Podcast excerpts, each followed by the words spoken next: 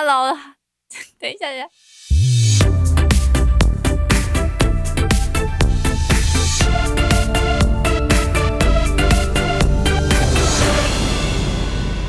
嗨，欢迎大家来到声音好窝，我是玉兴。嗨，我是泽雅。好，我们之前呢、有泽雅大大制作过的日冕的词啊，它的分析词的分析，还有曙光力量的作曲分析。那嗯近期因为我们有收到，也有观众询问说，制作人泽雅之前他有分析《幸福旅途》的作词，因为都写乌韵，所以觉得很有趣，想要来听听那一集的押呃，听了押韵，他觉得那一集呃想要学习到底怎么写。就是跟怎么这个灵感怎么来的，想要跟泽雅大大来请教一下。他应该是想听怎么整歌手吧，因为乌韵很难讲唱。对他可能是觉得说，哇，你怎么可以每一首都押乌韵，其实蛮就是觉得很很有趣。对，好，感谢大家给给我们节目的回馈啦，就是大家可以到我们的粉专及 FB 粉专及 Podcast 下方留言给我们。那其实《幸福旅途》这一首最初是要写给，就是我内地认识一个节目的大导演，然后他比较常做歌唱的节目。那那时候他就是有与官方就是联合的公益晚会上面想要做一个歌曲。那那时候他的那个公益晚会，我是听到说他们是最大的慈善机构，需要用到歌。那那时候导演跟我讲说，虽然他们够大，但是可能没有费用。那那时候我是觉得，哎，好吧，那没关系，就相信那个导演，然后也想说，哎，可以鼓励到人是不错的。嗯，对然后那时候我就就完成这首歌，但是后来因为疫情的影响啊，他的那边的呃呃行程就没有签下来，然后甚至是疫情延烧到这边，所以大概是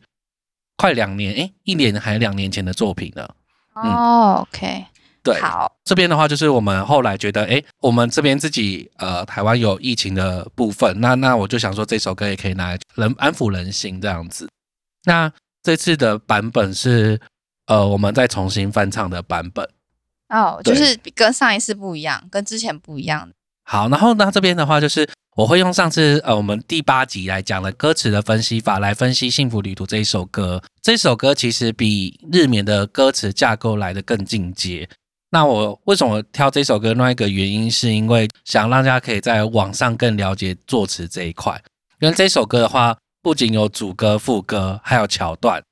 那大家笔记本拿出来了没？还要要写起来就对了。对对对对对。OK，那我们给大家听听一下《幸福旅途》是一个什么样的歌曲吧。好，感谢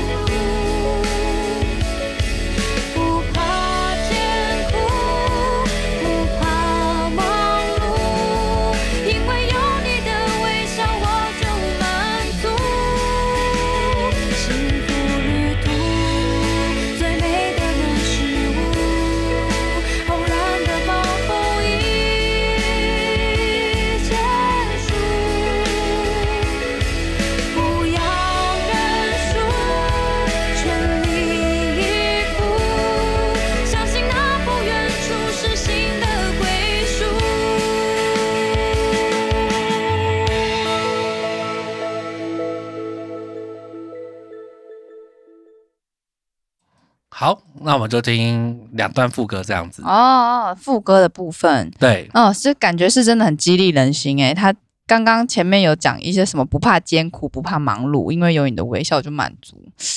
对，嗯，真的蛮适合疫情来用的。对，那时候就是只是单纯的想说，哎，就是以这样的心境来写啦。嗯，，对，然后这边的话，就是其实就是我以制作人的角度如何去规划这首歌，跟大家分享。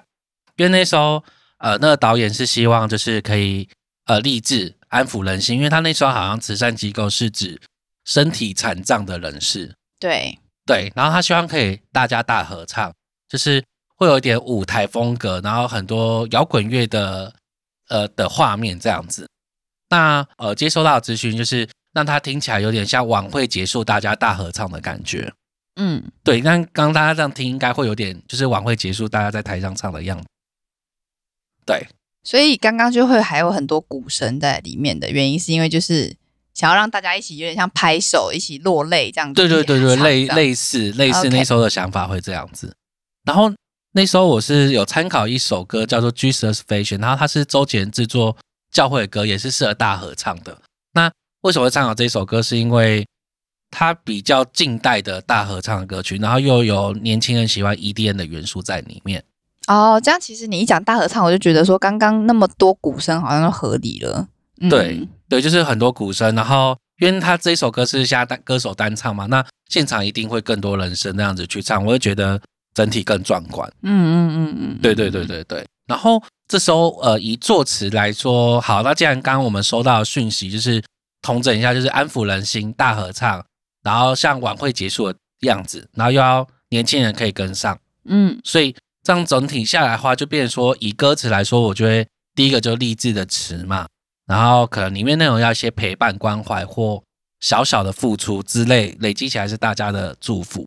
因为可能我那时候心里想法会觉得说，好像我们都会看清自己可能投一两块的，比如说在超商投那种什么捐赠一两块，好像没什么帮助。对，但是诶，你看超商有可能好几千间、好几万间，那加起来不就每个人一块就一万块？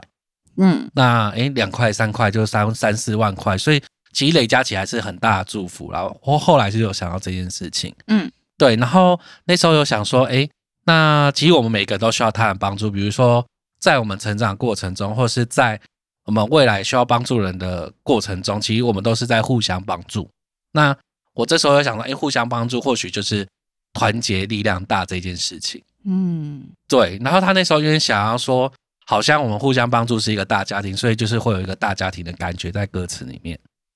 嗯对然后这首歌其实你会听到它的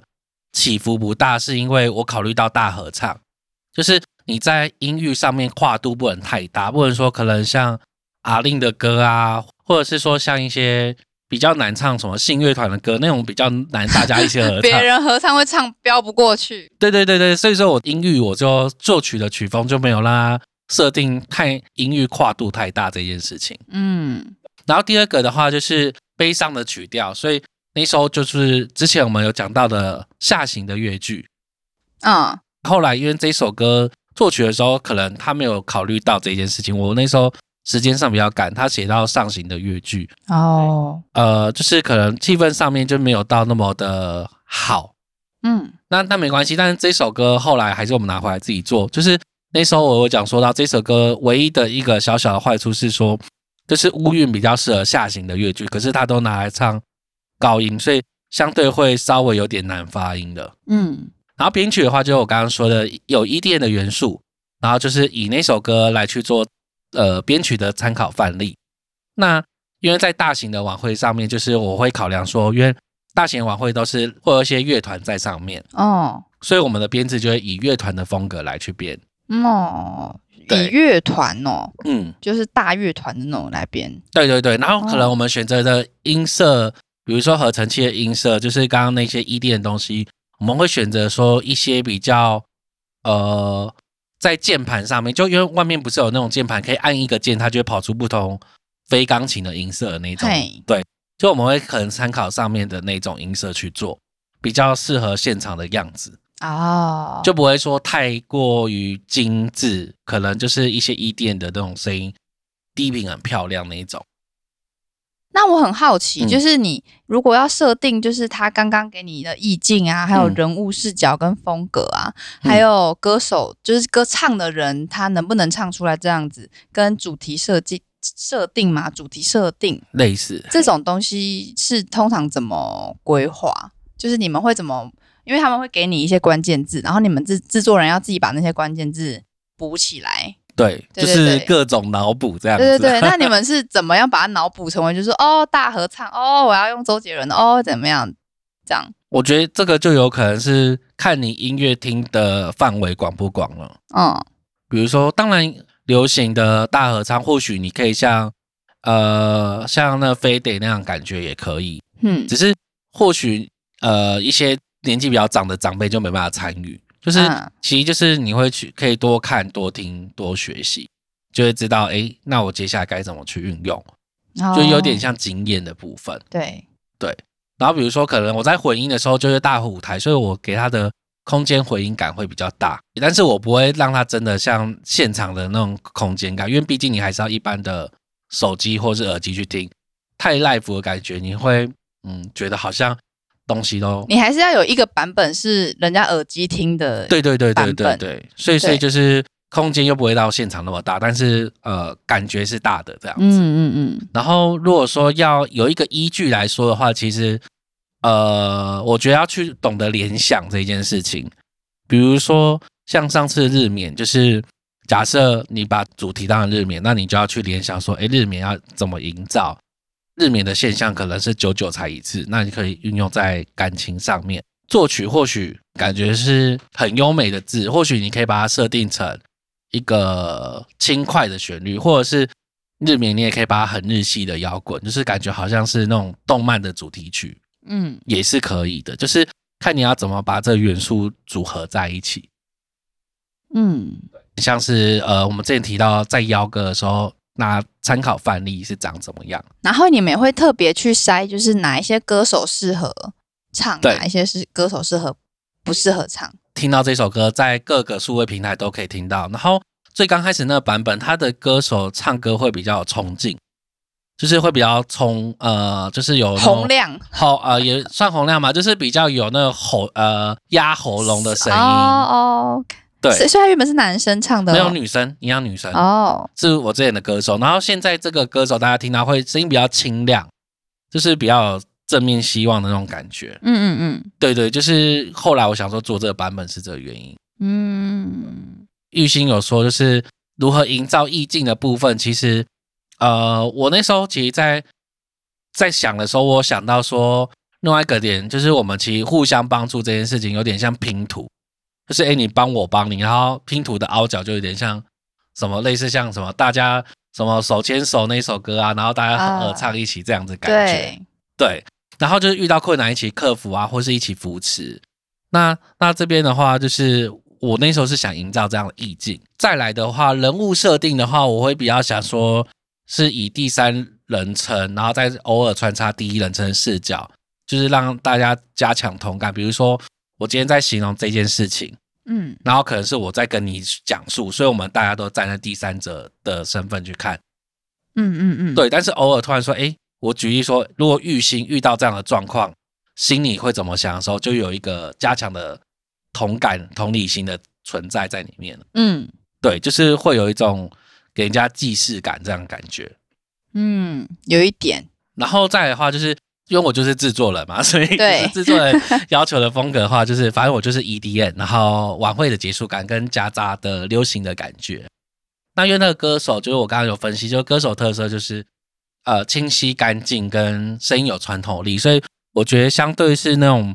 呃比较小清新，因为你会发觉说他这个歌手跟他其他唱的歌的样子不太一样，是因为就不要声音有什么技巧或是什么的特殊的转音或什么，因为我觉得这首歌应该是要让它清澈，然后明了的表达意境，嗯，对，就是很直达人心对，的感觉。然后如果说主题的话，就是我觉得后来为什么叫幸福旅途这件事情，因为我觉得人生就是回归到这首歌给我意境之后，我就想到主题是叫幸福旅途，原因是因为我觉得人生就说长不长，说短不短，它就有点像旅途。那中间你可能会有一个呃比较长时间的去放空的心境或者什么，有美好的，那也有一些难过的事情，那有互相成长的经验，甚至有遇到不顺遂的事情。那其实我们在当下或许会觉得这件事情很困难，嗯但是当你事事过境迁，回头看这件事情，其实其实你会觉得，哎，好像也没有自己想的那么严重。那其实回头看，哎，你会发现说你在这个过程中已经成长，那就有点像拿到一个美好的果实。嗯，那这时候你会想到，哦，回想起来，你嘴角是带着笑意，就会有一个幸福的感觉。所以我就会叫这首歌叫《幸福旅途》。哦，对，好这，取的蛮好的，对，谢谢谢谢 谢谢玉兴老师。好，然后然后之后再来主题式的延伸法的话，这边呃，大家翻开之前的笔记，如果没有不知道的话，可以听第八集。好，我这边就直接讲说我这边用了什么方式。我这边是用环绕主题的方式，大家还记得这个玉兴暗恋学长的故事？那个是个，那个是那个是掰的掰的哦，掰的对哦，是我是没有暗恋过学长了，哦，好，所以是学弟，是不是？也没有也没有，我也不太喜欢学弟。好哦，讲简单一点，环绕主题法就是说，呃，我们在描述这主题的内容，但是我们是用延伸的手法去发散在每个段落，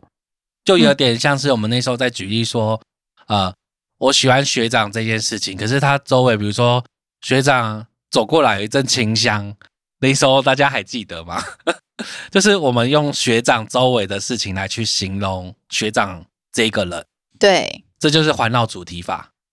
所以其实你等下再仔细看歌词的时候，你会发现说，我把幸福旅途的这件事情分成不同的事情来去描述它，嗯然后在副歌的时候再把它总合在一起。嗯，对我这首歌的话，比较想要让大家一目了然，所以我就是有点像把它拆开，然后之后再合在一起的感觉，这样子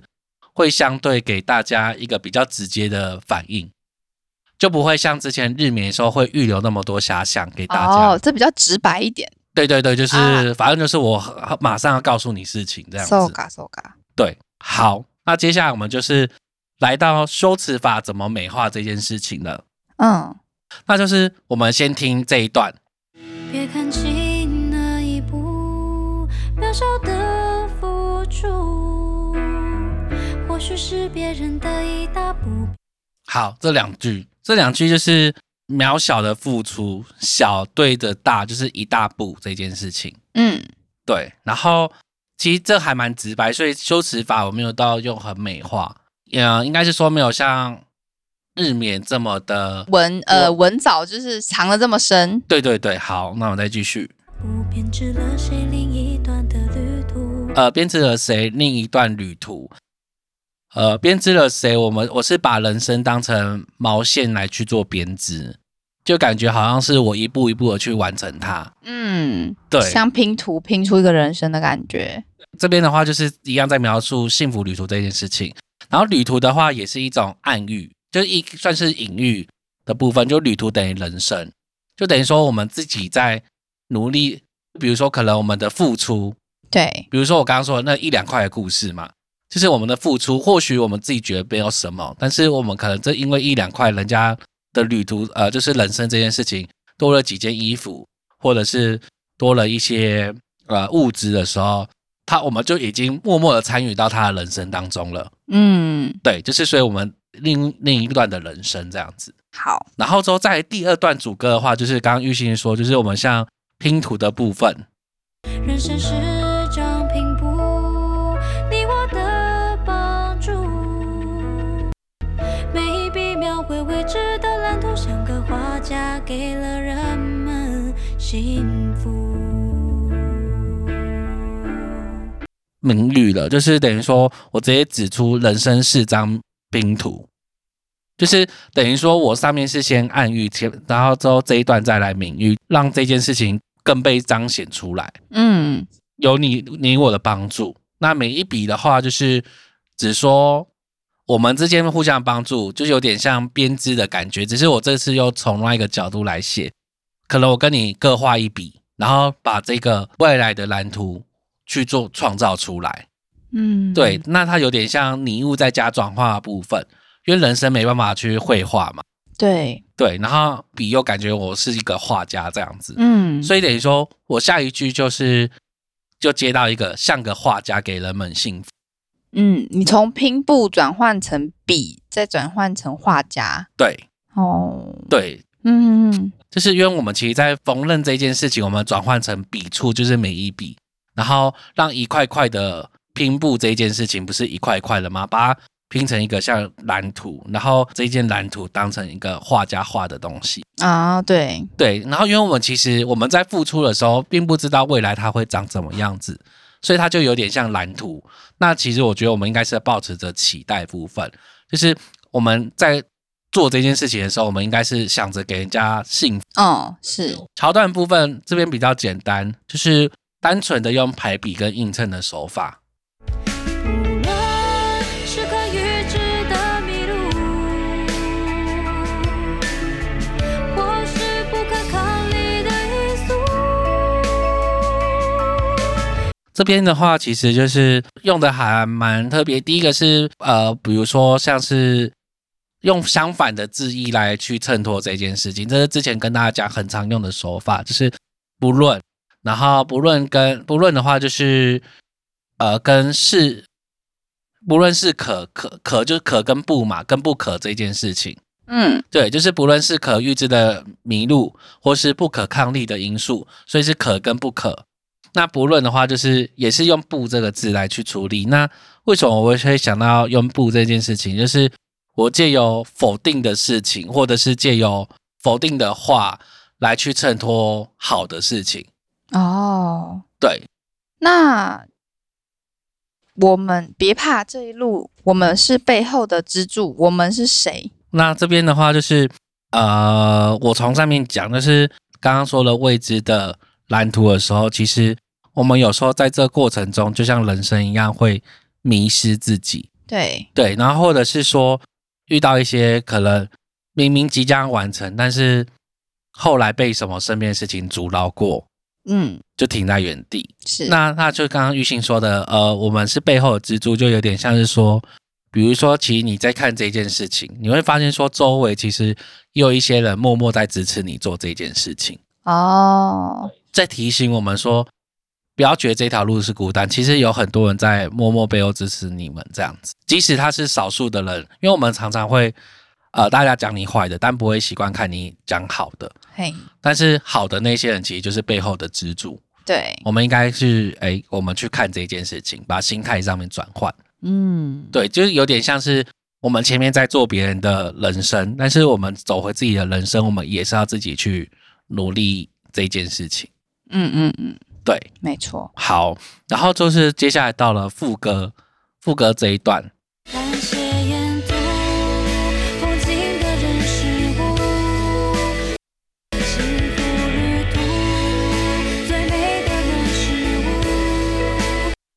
好，然后这边的话就是呃，感谢沿途风景的人事物，跟其实我们第二段副歌是幸福旅途最美的人事物这边，其实它是长得一模一样，就是为了映衬主题，嗯，手法一样是拟物再加转化。那后面都在讲人事人生遇到的人事物跟感谢这样子的事情，嗯，对，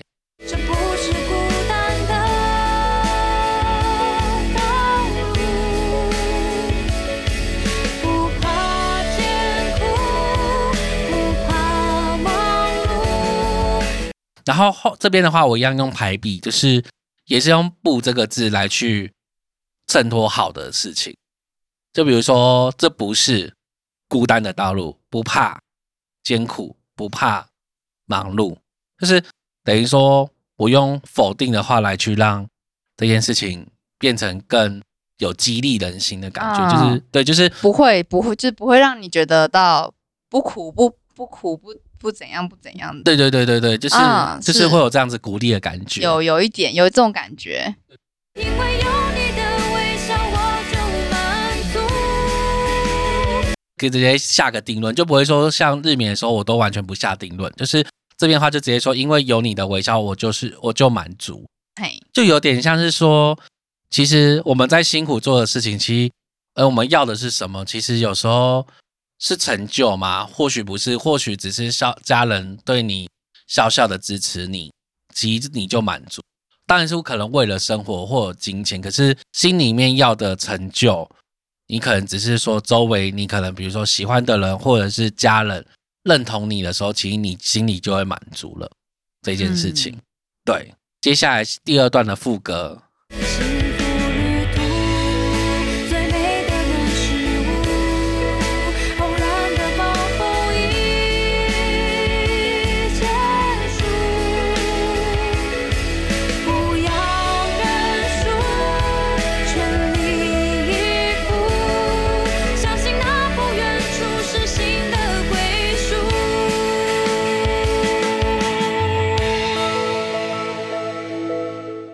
排比用不要来做排比，比如说不呃不要认输，全力以赴跟相信那不远处，就是用不来一样再去衬托。好像很多不哦，对啊，对我找了很多不出来，故意故意这样子写的啦。对，对，然后其实就是呃，这件事情就是有点像是说，面对挫折的时候，它只是像一个暴风雨已经结束了，这个只是短暂偶然的事情。那你其实你只要坚持到底，相信那不远处就是新的归宿，就是新的一个呃美好憧憬的环境给你这样子。嗯，所以其实这首歌有点像是我们在鼓励别人，然后告诉自己讲话，同时也在鼓励自己。我觉得蛮有这种感觉的。这整首歌，因为第一个是他写的很清楚，嗯然后他其实就真的像你说的，你就是很激，你蛮会写这种激励激励的歌，谢谢玉兴让我找到人生的目标。真的你的风格就是激励派啊。我跟你讲，我后面还有写感情的歌，有机会可以再分享。哦，好诶，这样听起来不错诶。其实大家可以多多重复听看看，就是我们前面的第八集跟这一集，其实你就会慢慢的去懂得运用什么，哎，呃，主题环绕法，或者是呃之前所提到开门见山。那我觉得最主要就是你要懂得定义这一首歌，你想要呈现风格怎么样子。有很长时候我会发现说，很多作品其实本质都很好，但是因为他没有去定义主题，或者是定义各种细节，相对他做到后面整首歌都跑调，就失去这首歌的美好性。哦，我觉得你也可以先写，就是你想要把你脑里的就先写下来，因为泽雅他这个后，他这个都有点像算是润饰，你一定有出版的样子，对不对？就是，其实没有，可是我觉得应该很多人就是会有很，就是慢慢润饰你自己的修辞啊。嗯，对，因为就是初学者他可能不会这么的知道，就是这边要两个字，这边要三个字。嗯，对，那我觉得你就写，然后再运用就是我们在 podcast 里面教的几种方式，嗯然后或者是对比，或者是一些技巧，然后把它写得更符合你内心期待那一首歌。我觉得呃，应该是说你慢慢习惯久，你可以玩韵脚了，也是一种方式。像这首歌，我刚刚再重重标了一次，确实每一句都是无韵结尾，比如说付出啊、大步啊、旅途啊、帮助啊、拼布啊、蓝图啊，然后呃幸福啊，对然后呃迷路因素一路这一路支柱，然后道路忙碌，我好像艰苦结束以赴认输，然后还有不远处跟归属，我好像没有重复吧？都是都是污，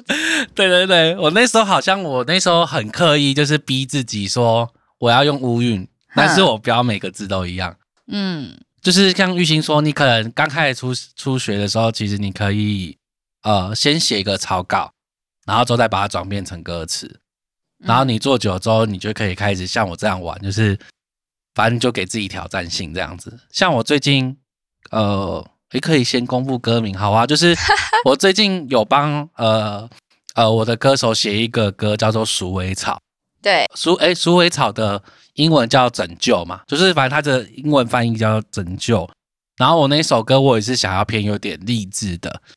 就是我觉得那首歌可以疗愈人心。然后我里面全都写阿韵，就是我之前跟大家讲说阿韵很难写，对对，但我那首歌全部都写阿韵。你就是又想要挑战自己，就对了，对对对想要突破自己。对对对，而且我没有跟歌手说里面是押阿韵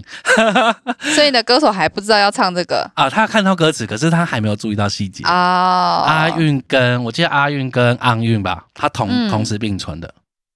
嗯，故意的，故意的。对，很快。当他知道，他就只能是，哎、不对啊，他会听啊，我相信完。蛋了，他听哦，了，对，他会听。完这、这一集出来啊、是下个礼拜吗？嗯，他已经开始唱了，是不是？啊、应该差不多了。好哦，对，好，那以上大概就今天我们再介绍一下，就是第二次，因为就是发现大家其实对词曲创作都蛮有蛮有兴趣的，所以我们又再做了一集用乌韵。这上次大家说，哎，什么是乌韵？哎，我们来解释给大家听喽。如果你还有什么其他想要听的，也欢迎留言跟我们说。那感谢你收听今天的声音好我，还没有订阅的朋友，请大家按下订阅键，然后我们准时每周六一起听。喜欢我们并给我们五星好评，欢迎在 Podcast 底下留言。有任何想要了解的问题，欢迎私讯我们。谢谢大家，大家拜拜。拜拜。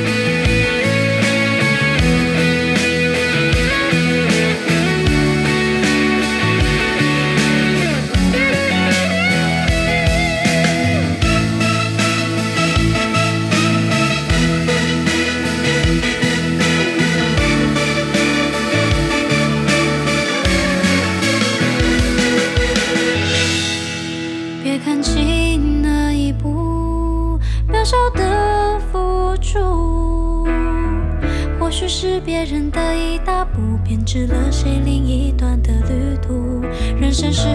张平图你我的帮助。每一笔描绘未知的蓝图像个画家给了人们幸福。